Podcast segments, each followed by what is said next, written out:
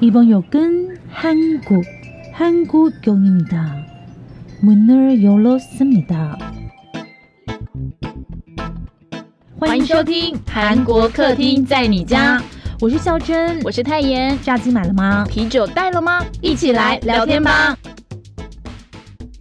安妞，大家欢迎收听韩国客厅在你家，我是孝珍。今天是二零二三年十月二号的新闻小读报。 那现在依旧是泰妍不在家，孝真一人的新闻小读报时间哦。前情提要一下，泰妍去出差了。那中秋假期呢，孝真也是非常非常的忙碌，因为为什么呢？忙着当导游，带这个亲朋好友到处去走走看看啦。哎，有带这个长辈出去的人应该都知道吧？其实真的真的非常的累，因为要看前看后，所以真的是蛮疲累的。然后我自己超级悲剧的事，真的哭哭哎！因为那个中秋啊，社区不是都会有那种大型的联欢晚会吗？那至少我家这边是啦。那那一天我要出来的时候嘞，哎，就看到说这个社区的警卫大哥要搬那种棚子啊，有铁的那种棚子有没有？然后我就看到他说，哇塞，他一个人搬也太可怜了吧！所以我就跑去帮忙啊。结果你们知道怎么样嘞？哇嘞嘞！我蹲下来，我本来要发力，然后把那个什么铁棚这样子拿起来，结果我就听到很奇怪的声音，就是也不是咔一声哦，是那种叮这样子叮这样一声，然后我就哇超痛。靠！我真的腰闪到了。我当下想说：天哪，这不是阿公阿妈才会腰闪到吗？我居然也会腰闪到，然后而且是爆炸痛，而且越来越痛。然后我本来是只有我本来只有贴那个什么普拿疼酸痛药布，但我后来真的是痛到受不了，当机立断去看医生。我就想说，现在如果不看医生的话，那之后那个什么中秋连假，我真的是完蛋。然后太妍就笑我说：“我真的是好心变伤心，总之超惨的，因为这几天就是上床都睡不好啊，还要扶着那个床边有没有才能够起来，要不然就是真的没办法。那我为什么还可以就是带他们去玩呢？因为我那个时候就是去看医生的时候，我就问医生说：哈，那我这样还能逛街吗？然后医生说可以，你要绑那个护腰。所以我这几天呢，几乎都是绑这个大妈护腰出去的，真的有点好笑。”总之呢，我今天终于卸下导游的工作，真的超累的。我的结论是呢，哎，大家放假还是在家就好了，不要出门，好不好？啊，那也是因为很忙的原因呢。这个星期一的新闻小读报就晚一点上架哦。那再次官宣一下哦，我们的见面分享会已经开始报名了。那相关的这个链接呢，你们可以在脸书的粉丝页啊，或者在这个新闻小读报或者是特辑的资讯栏，或者是 IG 那边寻找，我们都有 po 文哦。不好意思哦，因为这个见面会还是要收一点着收入场费啦。那要麻烦大家先汇款。然后再填这个报名表。这段时间呢，也透过报名跟抖内呢，看到一些就是听友听粉们的留言哦。啊，其实我都很想一一回哦，在新闻小读报时间。可是呢，我还是想等泰妍回来再合体一起说，因为我觉得呢，也要有他的参与，就是我们两个一起来讲的话，那种感觉更好吧。但是呢，我想要先谢谢红姨哦。我有了，我看到你的抖内讯息，没想到就是你不能来，然后还就是抖内我们，我跟太妍都非常非常的感谢你哦。今天的嗓子好像有一点点哑哦，请大家多包涵。我不知道是因为那个放假的时候去吃那个麻辣小火锅，就逐渐我剖的那个，还是因为说我可能有一点点生病了。总而言之呢，今天就是会用这样有一点点哑的嗓音来跟大家讲新闻小读报，请大家多包涵喽。好，那就来听新闻小读报吧。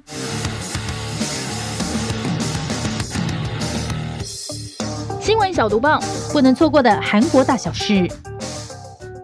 赛荣中秋去哪儿？三星会长联访中东三国。来来来，本周头条是财经新闻哦。中秋连假呢，其实在韩国也是一年一度的盛事，哎，甚至呢，我觉得比过年还重要。对韩国人来说啦，那三星会长李在镕在员工们都在放假的时候，他又去到哪里度假呢？答案是，当老板是没有 holiday 的。三星会长李在镕呢，中秋假期间呢，他还是忙着出差哦。他去了中东的这个沙地阿拉伯、以色列还有埃及这三个国家。星期天呢，也就是十月一号的时候呢，李在镕阿荣呢搭乘直升机到沙地阿拉伯西北部参访三星物产也有参与的环保智慧城市 NEM 的隧道工程。环保智慧城市 NEOM 是什么？哈，我等一下再跟大家说。如果大家有听我们上周三的郑州永特集的话呢，应该就知道韩国企业呢其实很早就开始插旗中东了。包括像去年啦，李在镕就任会长之后呢，他其实也马上到中东看核电厂工程哦。那我觉得比较特别的还有一点就是刚刚说过了，对韩国人来说中秋很重要。那这些韩国企业的员工呢，大家都是离乡背景在外工作嘛，所以李在镕呢在中秋节。到访其实也是顺便给大家加油打气，还亲切的跟这些员工自拍哦。而在来到沙地阿拉伯之前呢，李在镕他也去了埃及。埃及对三星来说呢，可以说是进入非洲跟中东市场的关键门户之一，就是要从这里开始打开市场啦。所以呢，他也去了位在埃及中部的三星电子工厂，看了像是电视还有平板电脑的产线哦。说实在的，这些全球性的集团，他们的据点，每一次看到都会让我吓一跳。虾米，原来三星在埃及的这个工厂呢，在二零一二年就开始生产了，而且近年来呢，三星为了抢攻中东智慧手机的市场呢，甚至他也计划要在埃及呢多盖一些相关的工厂哦。好，那回到刚刚我不是说到说沙地阿拉伯刚刚有说到那个环保智慧城市 NEOM 吗？就是沙地阿拉伯王储穆罕默德沙尔曼呢，他在二零一七年开始推动的一个科技智慧城市计划。非常的贵，要斥资五千亿美元在沙漠中盖一个新城哦，希望可以实现经济多元化，因为他们也想要减少对石油的依赖嘛。那这座城市呢，它就叫做 Neom，中文的话，我觉得是可以直接把它翻译成新未来城啦。那新未来城呢，它会有十大区域，目前呢已经公开的线性城市叫 The Line，就是刚刚这个李在镕去看的隧道施工就是在这里哦。那另外还有一个港口城市跟滑雪。雪圣地，哎，在沙漠里滑雪，然后还有度假海岛，哎，真的太神奇了。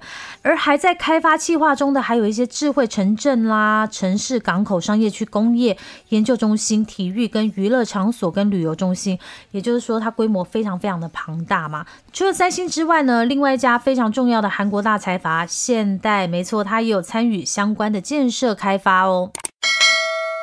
韩国电动车打价格战，现代 Kia 降价卖。哎，刚刚有说到现代呢，现在就来说一下现代的消息。哎，不对，是现在就来说一下现代的消息。哎呀，想买韩国车的人听到这个消息，是不是非常的心动呢？可是这个是在韩国啦，韩国政府呢，为了刺激需求，扩大对电动车的优惠补贴哦。有补贴，当然就会让更多人想买电动车啦。在韩国市场里呢，当然还有其他国家的竞争对手，例如特斯拉。那为了吃下补贴买车市场，韩国的现代跟 Kia 汽车呢，纷纷宣布呢要调降特定车款售价。现代在二零二三年底前呢，调降价格的电动车款包括什么呢？Kona UV、Ionic 五跟 Ionic 六哦，Kia 则是 EV 六、Niro EV 还有 Niro Plus 哦。在价格调降之后呢，以现代的 Ionic 五为例哦，韩国入手门槛呢就降到四千六百万韩元哦，比原价要低了百分之八左右哦。如果加上政府补贴，像是你如果住在首尔的话呢，你大概只需要四千万韩元，大概是新台币九十五万元就可以买到 Ioniq 五了。其实这些韩国车呢，在韩国本地本来就卖的比较便宜啦。那现在这一波降价啊，让一些特定车款的韩国售价甚至比其他国家还要便宜近三分之一。那有人就在想说，哇塞，韩国降价成这样，那会不会其他地方也跟着降价呢？这个事情呢，我们当然目前还看不出后续的发展，可是可以确定的。是这礼拜三的特辑是现代汽车哦，你们不要错过。社会新闻：露营却被巨石砸伤，韩国玉林岛龟石崩落。十月二号星期一，在韩国有一个非常让人 shock 的画面哦，位在韩国庆尚北道玉林岛九味村的。龟石，它是一个非常有名的观光景点哦。它有点像是那种很高，在海边很高很高很高的那种巨石。没错，你就是要抬起脖子，然后还看不到它顶的那种，就是好像有三四层高的那一种大石块。总之呢，当时呢，在今天清晨，也就是十月二号清晨的时候呢，龟石有一部分的这个土石就崩落了，重达四百吨的岩石整个掉下来是。这样掉下来的。当时呢，有四名大概二十多、三十多岁的游客，他来不及跑就被砸到了。那其中一名二十多岁的女性头部遭到重击，然后导致她脑出血哦。所以在今天上午，也就是十月二号上午的时候，她就被直升机紧急载到庆尚北道浦项市的医院治疗。另外呢，还有一名二十多岁的女性，还有两名三十多岁的男性呢，他们则是有轻伤，也被送到医院治疗了。受到轻重伤的这四个人呢，都是来到玉林岛龟石附近露营的观光客。除了有人受伤以外呢，也有车子被砸伤。哇塞，这个画面真的太吓人了！可能今天大家已经在台湾的电视新闻上看到了。总之要提醒大家，有出去玩的话呢，像露营啊或者什么的，你大家要注意，海边啊、山上都是啦。好，下一条。嗨，阿明的消息又来了。李在明暂时不用被关，想跟韩国总统见面聊聊。持续来了解，检方要逮捕韩国最大在野党党魁李在明进度。哎，这样说是不是有点新闻的感觉啊？那我们可能有听粉第一次听这个新闻啦，会觉得有点陌生。不过因为这个是最近韩国政治上最大的新闻，所以我们会持续更新哦。还是来讲一下它整个进度是怎么样哦。上周有说到嘛，九月十八号的时候，韩国检方向法院提出要逮捕李在明的逮捕令申请，在九月二十一号的时候呢。韩国最大在野党自家倒戈，让韩国国会史无前例通过，检方可以抓自家党魁。可是没想到，我们的李在明阿明真的是救命怪猫诶九月二十六号的时候，韩国法院他就要审说，哎，那你可不可以逮捕李在明啊？但是九月二十七号呢，韩国法院就说难以认定有充分的理由跟必要性用来推翻不拘留调查原则，所以就。驳回了针对李在明的拘留令申请，诶，我想当时阿明肯定是哦，终于暂时松了一口气这样的感觉了。那接下来李在明要干嘛呢？你们以为他会报复吗？可是韩国媒体分析哦，因为法院驳回拘捕令，才暂时先站稳脚步的李在明呢，不可能先就是走上这个铲除叛徒啦，或者是报复的路，因为可能会让自家政党因为内讧输掉明年大选。那他目前的目标看来呢，是先瞄向尹锡悦政府，先一致对外啦。九月二十九号的时候呢。他就有提到说，哎，我要跟韩国总统尹锡悦进行一对一的会谈，讨论民生相关话题哦。他说呢，如果两个人见面的话呢，可能有助于振奋韩国经济。不过尹锡悦现在气势这么好，我想他是暂时先不会理他的啦。目前为止呢，尹锡悦政府都没有对于这个见面有什么正面的回复啦。美国士兵叛逃去北韩，被平壤当局驱逐出境。故事的主角呢，就是这一位美国的二等兵，他叫金恩。先来介绍一下他哦。金恩呢是在二零二一年一月的时候入伍服役的，后来呢他就被派到韩国，成为驻扎在当地的美军啦。今年呢，金恩因为在韩国犯下伤害毁损罪哦，在五月二十四号到七月十号的时候呢，到了天安外国公民教化所服刑。因为原本是要罚金的，但是他可能没有缴罚款，所以就得去服刑。那在出狱之后呢？金恩本来应该要被送回美国接受进一步的军事纪律处分，但没想到我们的金恩没有回国，他反而是在跟随美军到仁川机场，因为他本来应该要搭机回国的嘛，他没有回去，他逃走嘞，他逃去哪里？金恩的脑袋瓜居然可以想到这样的一个行程，你们知道他逃去哪里吗？他跑去参加观光团呐！那这个团是什么？就是我们可以在 KKday 或者是 Klook 也能买到的。DMZ 非军事地带一日游观光团，我还上去 KKday 查了一下价格，只要台币一千六百四十五元起，然后你就可以去看板门店了。然后我们的金恩呢，他也跑去参观这个板门店，但大家都在参观板门店嘛，但金恩想干嘛？他居然在众目睽睽之下呢，哎，咻！他就跑到北韩嘞，我觉得当时不只是南韩这边吓死了哈，北韩那边应该也吓死了，想说，哎，你怎么过来了？过来干嘛啦？可是北韩呢也没办法，当下就把他拘留了。那在拘留了七十一天之后呢，北韩就出来宣布说，我要把这个金恩驱逐出境。这样的结果其实，哎，算意外也不算意外了，因为你知道他二等兵嘛，其实也不能够给这个北韩太多的资讯。那在九月二十七号的时候呢，朝鲜官媒朝鲜中央社就说，哎，平壤当局对金恩的调查已经结束了。根据朝鲜民主主义人民共和国有关机构调查。金恩承认呢，是因为美军不人道的虐待跟种族歧视让他非常反感，而且对于不平等的美国社会幻想破灭，因此才非法侵入朝鲜民主主义人民共和国领土。哎，就是还是要到达美国一把啦。金恩呢，目前已经被驱逐出境了。那他之后会怎样呢？他应该会被美军方面呢视为擅离职守，因此他回国之后呢，可能要面临包括可能要去坐牢啦，或者是薪水被没收，或者是开除军籍。